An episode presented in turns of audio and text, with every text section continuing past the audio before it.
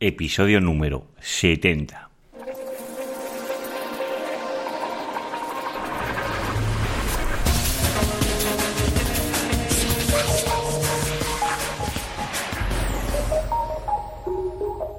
Muy buenos días queridos oyentes, nos encontramos un día más con el podcast de Ser Profesional. Ya sabéis, el programa donde hablo, donde explico pues todas mis experiencias del posicionamiento web en buscadores y en otros canales.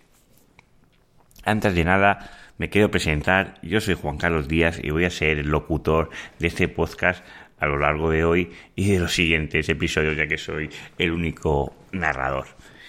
Espero que para las personas que hayan tenido fiesta este lunes nos incorporamos con este programa que voy a recuperar las preguntas y respuestas que corresponderían al lunes ya que tengo las preguntas y respuestas sin contestar de vosotros.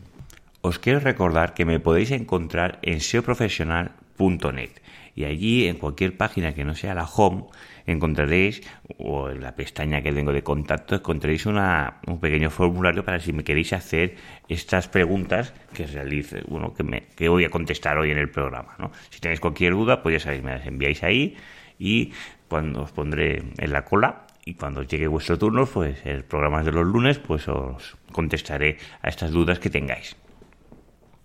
Y sin más dilación, vamos a comenzar con las preguntas y respuestas que tengo, que como ya he dicho, tengo una gran lista para contestar. Vamos allá. Alberto Ruiz me pregunta, las tres métricas fundamentales que reflejan el verdadero éxito o fracaso de una optimización SEO. Eh, Alberto, muchas gracias por tu pregunta.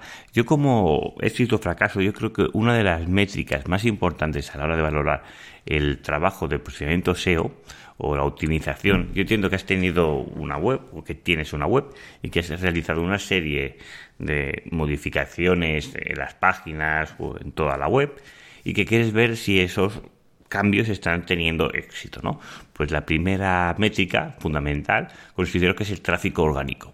Si estás teniendo un aumento de tráfico orgánico, de esa, concretamente, imagino que la optimización la has realizado en una página o en varias páginas, y tienes que ir viendo que esa página pues está aumentando en tráfico. Otra manera de medir ese tráfico es valorar las keywords que estás intentando posicionar en esa página web, en esa página en concreto, y ver su progresión en el ranking de Google, porque si quieres posicionar en una página pues X palabras y tú ves que esa palabra está aumentando de posiciones o está en primera posición, pues verás que estás aumentando de tráfico orgánico, con lo cual es una métrica que puedes tener en cuenta a la hora si estás llevando a cabo bien esa optimización dentro de tu página web.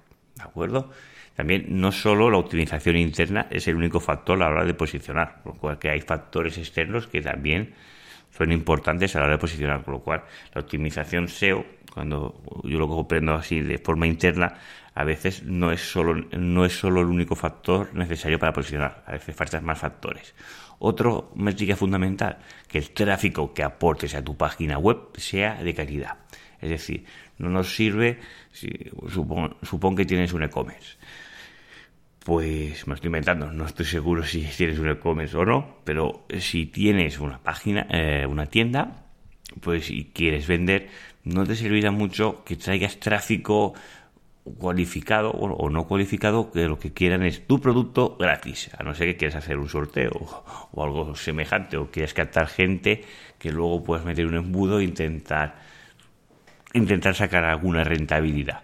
Pero hay palabras que a lo mejor tienen mucho volumen de tráfico, pero no tienen gran poder de conversión. Pues hay que intentar encontrar esas páginas, bueno, esas páginas no, esas palabras que realmente te aporten un valor a tu negocio.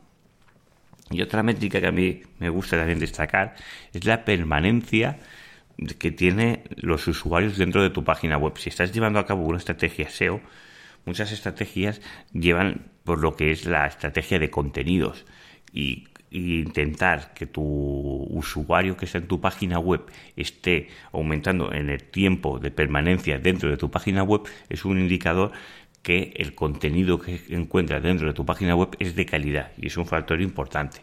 También podrías ver pues, lo que es la tasa de rebote, que si tienes una tasa de rebote muy elevada o que va en aumento, ¿no? aquí básicamente eh, sería fijarse en las tendencias. Si tienes la tasa de rebote que va en una tendencia negativa, pues significa que estamos haciendo algo bien, ¿no? Y si es al contrario, si solo me visitan esa página y se me marchan, pues tendré que intentar o incentivar ese usuario para que permanezca más tiempo dentro de mi página web. Vamos a la siguiente pregunta, que me la pregunta Javier desde Madrid. Eh, tengo una página web que he realizado una migración de un dominio eh, mi palabra clave.org y lo he cambiado a mi palabra clave.com. Y he tenido una un significativa, he tenido una caída de, visibilidad o de más de visibilidad, no, de tráfico orgánico de más del 40%. ¿A qué puede ser debido?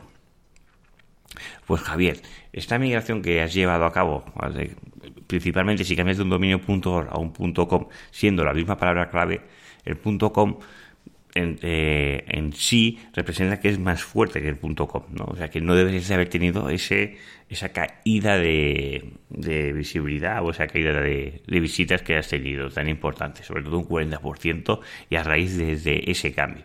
Con lo cual, estamos está quedando muy claro que porque esa caída de tráfico es justo a raíz de esa migración haya habido algún cambio o algo que se ha realizado no se ha realizado correctamente, porque no es normal tener una caída de tráfico tan bestia y además me has enseñado las gráficas de, la caída y es muy significativa.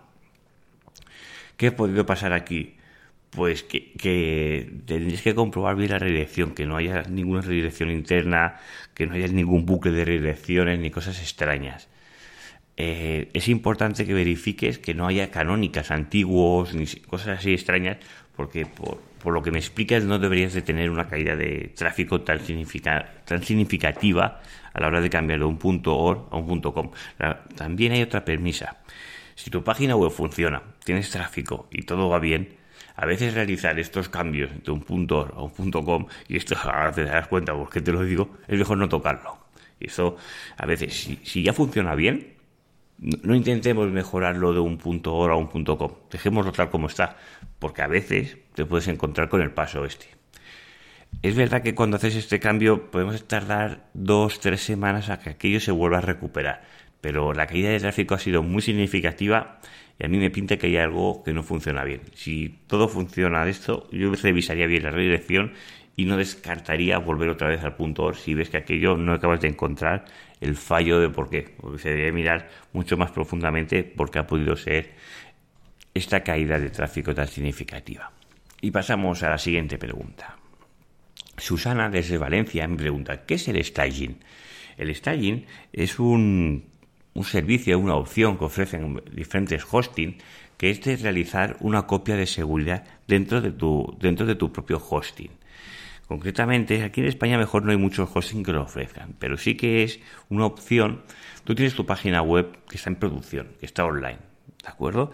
Y hay una autorización de un plugin o de, imagínate que tenéis un WooCommerce, que es una actualización compleja cuando hay una autorización del plugin de WooCommerce, claro, toda tu tienda depende de ese plugin. Y antes de hacer este cambio, lo quiero probar. ¿Y cómo lo realizo? Hago este cambio directamente en mi web y si falla ¿Qué pasa? Pues la opción del staging nos permite que nos hace un cron perfecto de nuestra página web en un subdominio, pero esto de forma automática. Tú tocas un botón y dices, venga, hacer staging. Me hace esta copia de mi página web y luego yo en esta copia de mi página web puedo hacer otra, puedo guardar esta copia de mi página web, puedo hacer diferentes opciones, pero una opción que se suele llevar a cabo dentro de este, esta copia que tengo, supongamos que tengo la copia B, de mi página web. La copia es la que está en producción. Y yo en esta copia lo que realizo es estos cambios. Instalo la actualización del plugin, compruebo que funcione todo correctamente, que no haya, pues que el carrito de compra no me desaparece, ni cualquier anomalía extraña, pues todos estos cambios los puedo verificar a través del staging, de una forma muy sencilla y muy fácil. Y no debo de hacer estos cambios en producción. Sobre todo si es una página web que tiene un cierto tamaño, normalmente ya tienen un, un servidor solo de pruebas. Pero en páginas web más pequeñas, pues a veces estos cambios se realizan directamente allí directamente en la web y no es la forma más adecuada. Con el staging nos permite pues hacer estas pruebas o hacer cambios en la base de datos o probar esos plugins y luego de una forma muy sencilla podemos cambiar de la forma de la página B a la página en solo un clic o puedo llevar a cabo, pues si son solo actualizaciones de plugins, hacer esa actualización directamente en la página web. Hay diferentes opciones y es una es un servicio que incorporan algunos hostings y realmente que vale la pena. Yo por lo menos a mí me gusta los hostings que lo tienen realmente se trabaja muy bien con ellos. Y vamos allá a la siguiente pregunta. Keiner desde Colombia me hace la siguiente pregunta. ¿Serías tan amable de indicarme cómo puedo categorizar una entrada de mi blog como no follow para que no, para que no indexe en Google? Escribo en otro blog y me gustaría que no compartir el mismo contenido para que no sea contenido plagiado. Pues Keiner, para realizar esta opción desde tu WordPress concretamente, que sé que me lo has indicado, y además tienes el plugin de Yoast, es muy sencillo. Tienes que irse a, las opciones de abajo del post concretamente, y sabes que abajo donde ponen las opciones del título, de la, de la descripción, hay una ruletita, un engranaje que te da la opción de Yoast dentro de lo que está dentro de Yoast. Pues cliques en el engranaje dentro de Yoast y ahí encontrarás al final de todo que pone, eh, bueno, te da dos opciones, o eh, do follow o no follow. Ahí puedes indicar que sea un no follow y ahí eh, pues está lo que estamos haciendo es que estamos modificando el metaname de Robox, es, decir, el header, es decir, el encabezado de la página web, estamos modificando la descripción metaname y estamos diciendo que esa página no, no sea rastreada por, los, por las arañas de Google o de otros, navega, de otros buscadores. Al realizar ese cambio, Google no indexará esta página web, con lo cual no tendrás contenido plagiado. Es una de las opciones. Lo que también tienes que tener en cuenta que cuando pones un no follow, esta página lo que está diciendo a Google es que no la siga. Luego está la etiqueta no index, que sería la correcta para no indexar, ¿de acuerdo? ¿Por qué diferencia hay entre no follow y no index? O, o de otra manera.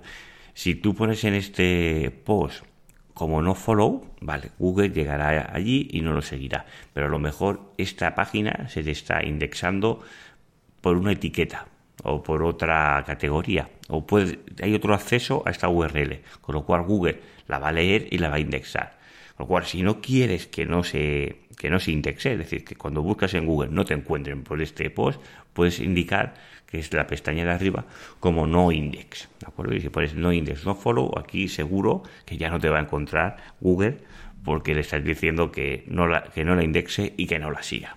Ahí está diferente. Te pongo una, una capturita aquí en pantalla los, metanames, que son cuatro, y las, posibles, las posibilidades que te permiten, ¿no? Pues eh, el index follow, el no index follow. Esto lo habré en otro programa. Te pones también las notas del programa, eh, este programa donde indicaba estas, esas sugerencias para que te pueda rastrear Google o no te pueda rastrear.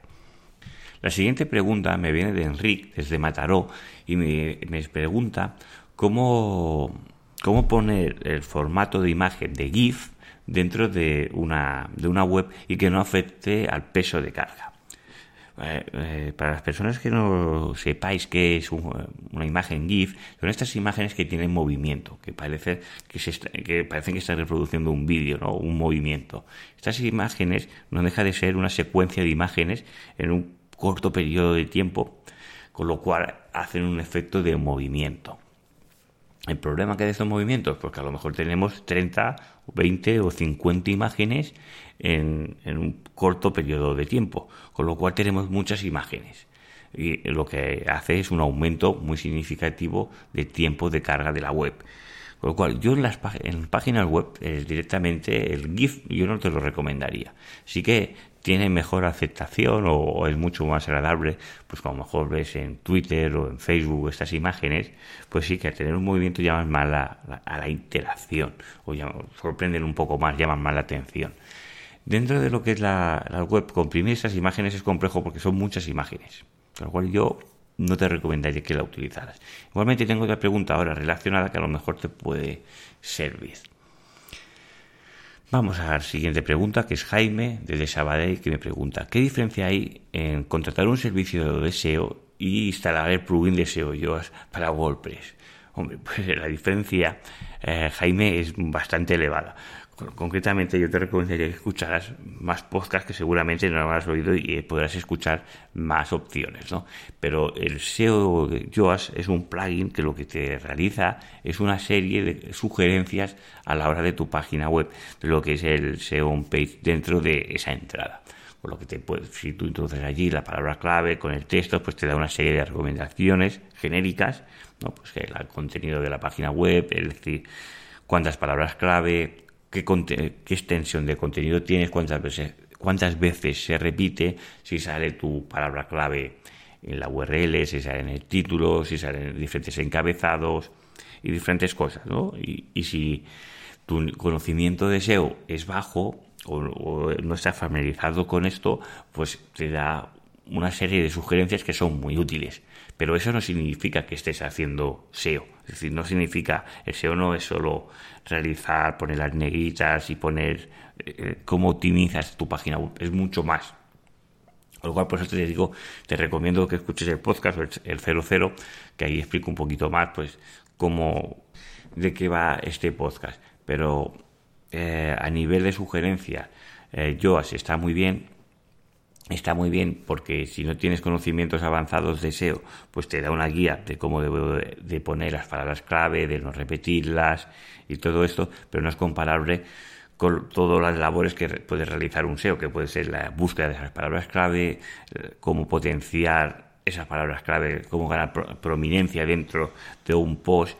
Yo el fallo más grande que le veo a Yoast es que no sabe distinguir los que son eh, los sinónimos de las palabras clave y Google esto lo tiene muy desarrollado y con lo cual él te dice muchas veces porcentajes de palabras clave que para mi gusto son elevados ¿no? ¿y por qué? porque Google puede ver los sinónimos y Yoast no los sabe ver no sé si podrá actualizarlo esto o no pero a nivel de guía pues sí que te sirve si funciona bien. Sobre todo yo, yo, yo lo utilizo mucho para modificar pues lo que son los títulos y lo que son las metadescripciones, que eh, no tienes que tocar el código ni nada, o bueno, puedes hacerlo a través de otro plugin también, pero que esto es lo que más facilidad te da. Yo realmente lo que es todas las opciones de las palabras clave, yo no, ni las utilizo porque yo ya por la experiencia ya veo dónde puedo meter más, dónde puedo hacer menos y utilizo más unos criterios más manuales que sus recomendaciones, pero sí que es un plugin muy recomendable para las personas que estáis empezando y para poner un poco de orden.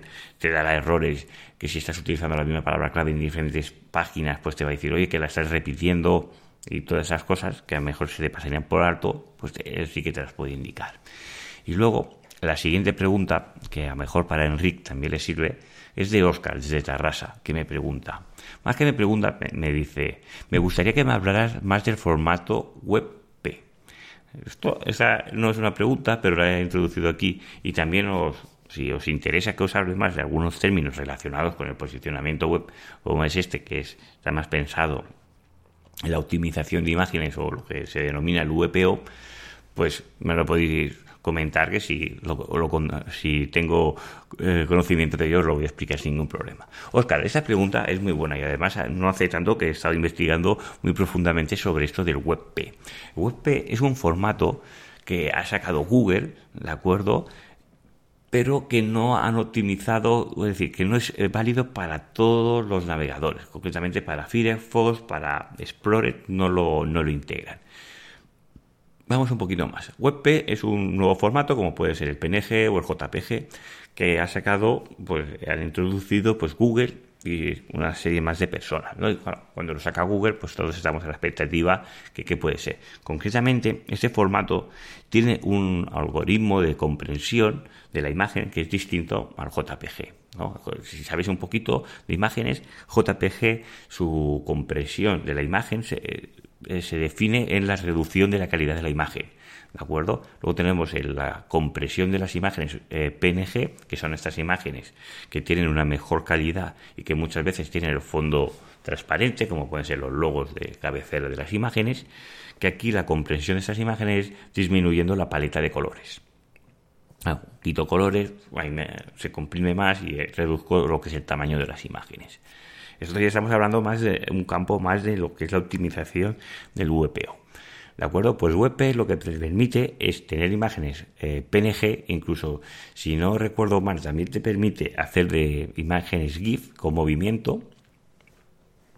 sin tener pérdida de calidad, que aquí está el kit de todo, ¿no? Tener una imagen de muy buena calidad, pero que no afecte a la carga de la página web, ¿no? Porque si tengo una página web que la imagen solo me pesa 5 megas, pues claro, el tiempo que voy a tardar en cargar eh, esta página pues va a ser eh, va a ser enorme para una para PC, pero ya no os, cuento si lo hago desde un móvil, que me voy a destruir toda mi conexión de datos solo para descargar esta imagen. Pues eh, está muy bien este formato, la lástima es que no va a ser compatible con Firefox y otros exploradores. Y aquí es donde viene el problema. Eh, tiene una reducción muy importante de lo que es el peso de la imagen, porque hay ejemplos que reducen de 50 K a 10 en PNG sin perder 0% de calidad, lo cual es una reducción muy importante. Pero eh, además puedes reducir el PNG y el JPG, puedes reducir los dos, que a veces no todos no es tan fácil de comprimir. Pero el problema es que no lo puedes implementar en, una página web sin tener que tocar el código porque eh, para, para diferentes navegadores pues no se va a mostrar estas imágenes. Con lo cual yo aquí tengo pendiente que quiero probar en una página web implementar este formato, el, J, eh, el WebP, y lo que haré es unas normas a nivel de programación que para Firefox y para eh, para Opera y para diferentes navegadores que no se muestren esas imágenes y se muestren las imágenes normales. Cuando realice las pruebas, pues ya os explicaré cómo funciona. También haciendo mención a, a, Oscar, no, a Oscar no, a Jaime que me preguntaba sobre el, GIF, otra posibilidad de hacer el GIF o movimiento sería a través de, pero no olviden lo mismo, sería a través del CSS, que puedes poner varias imágenes y que se vayan mostrando pero no es bien lo de GIF. Esto eh, ahora me ha venido a la cabeza de introducir el GIF dentro de la página web. Y bueno, y hasta aquí las preguntas de hoy. Si tienes preguntas, dudas o como eh, la última pregunta que me queréis, eh, como Oscar, que me dice, oye, háblame de este tema. ¿Qué tal? Oscar, también te dejaré en las, los enlaces del programa que lo podéis encontrar eh, en la web, ya sabéis, profesional.net, un enlace donde habla Google, donde menciona pues a, la página de developers que te explica todos estos cambios de, este sistema del WebP. Ya os digo que es algo nuevo y aún no está del todo, pero yo lo voy a probar y ya os iré explicando cómo funcionan esto, esto de la comprensión, de la comprensión de la imagen, ¿no? Porque es importante reducir el tamaño de la imagen porque es uno de los factores que aumentan más el, la página web. Estamos muy centrados en reducir los CSS, bueno, todo lo, que el HTML, de juntarlo y todo esto. Y, ves que cuando subes una imagen que tiene un gran tamaño, pues claro, se te va todo al garaje, eh, pues que ya puede ser muy comprimido todo, pero si las imágenes son un tamaño exageradamente grandes o no están bien optimizadas, que esto pasa en muchas webs, más de las que os pensáis, pues se va al traste todo esto, ¿no? Voy a ir explicando.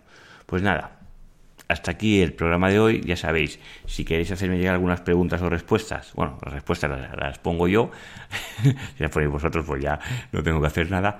vuestras preguntas pues me las podéis hacer llegar a través de la página web, ya sabéis, en profesional.net. También agradezco pues todas esas valoraciones de 5 estrellas que estoy recibiendo de iTunes. Muchísimas gracias. Os agradezco mucho todas esas valoraciones y también todos los likes de Ivo. Muchísimas gracias y nos vemos el viernes con otro programa de SEO Profesional. Que tengáis muy buen día.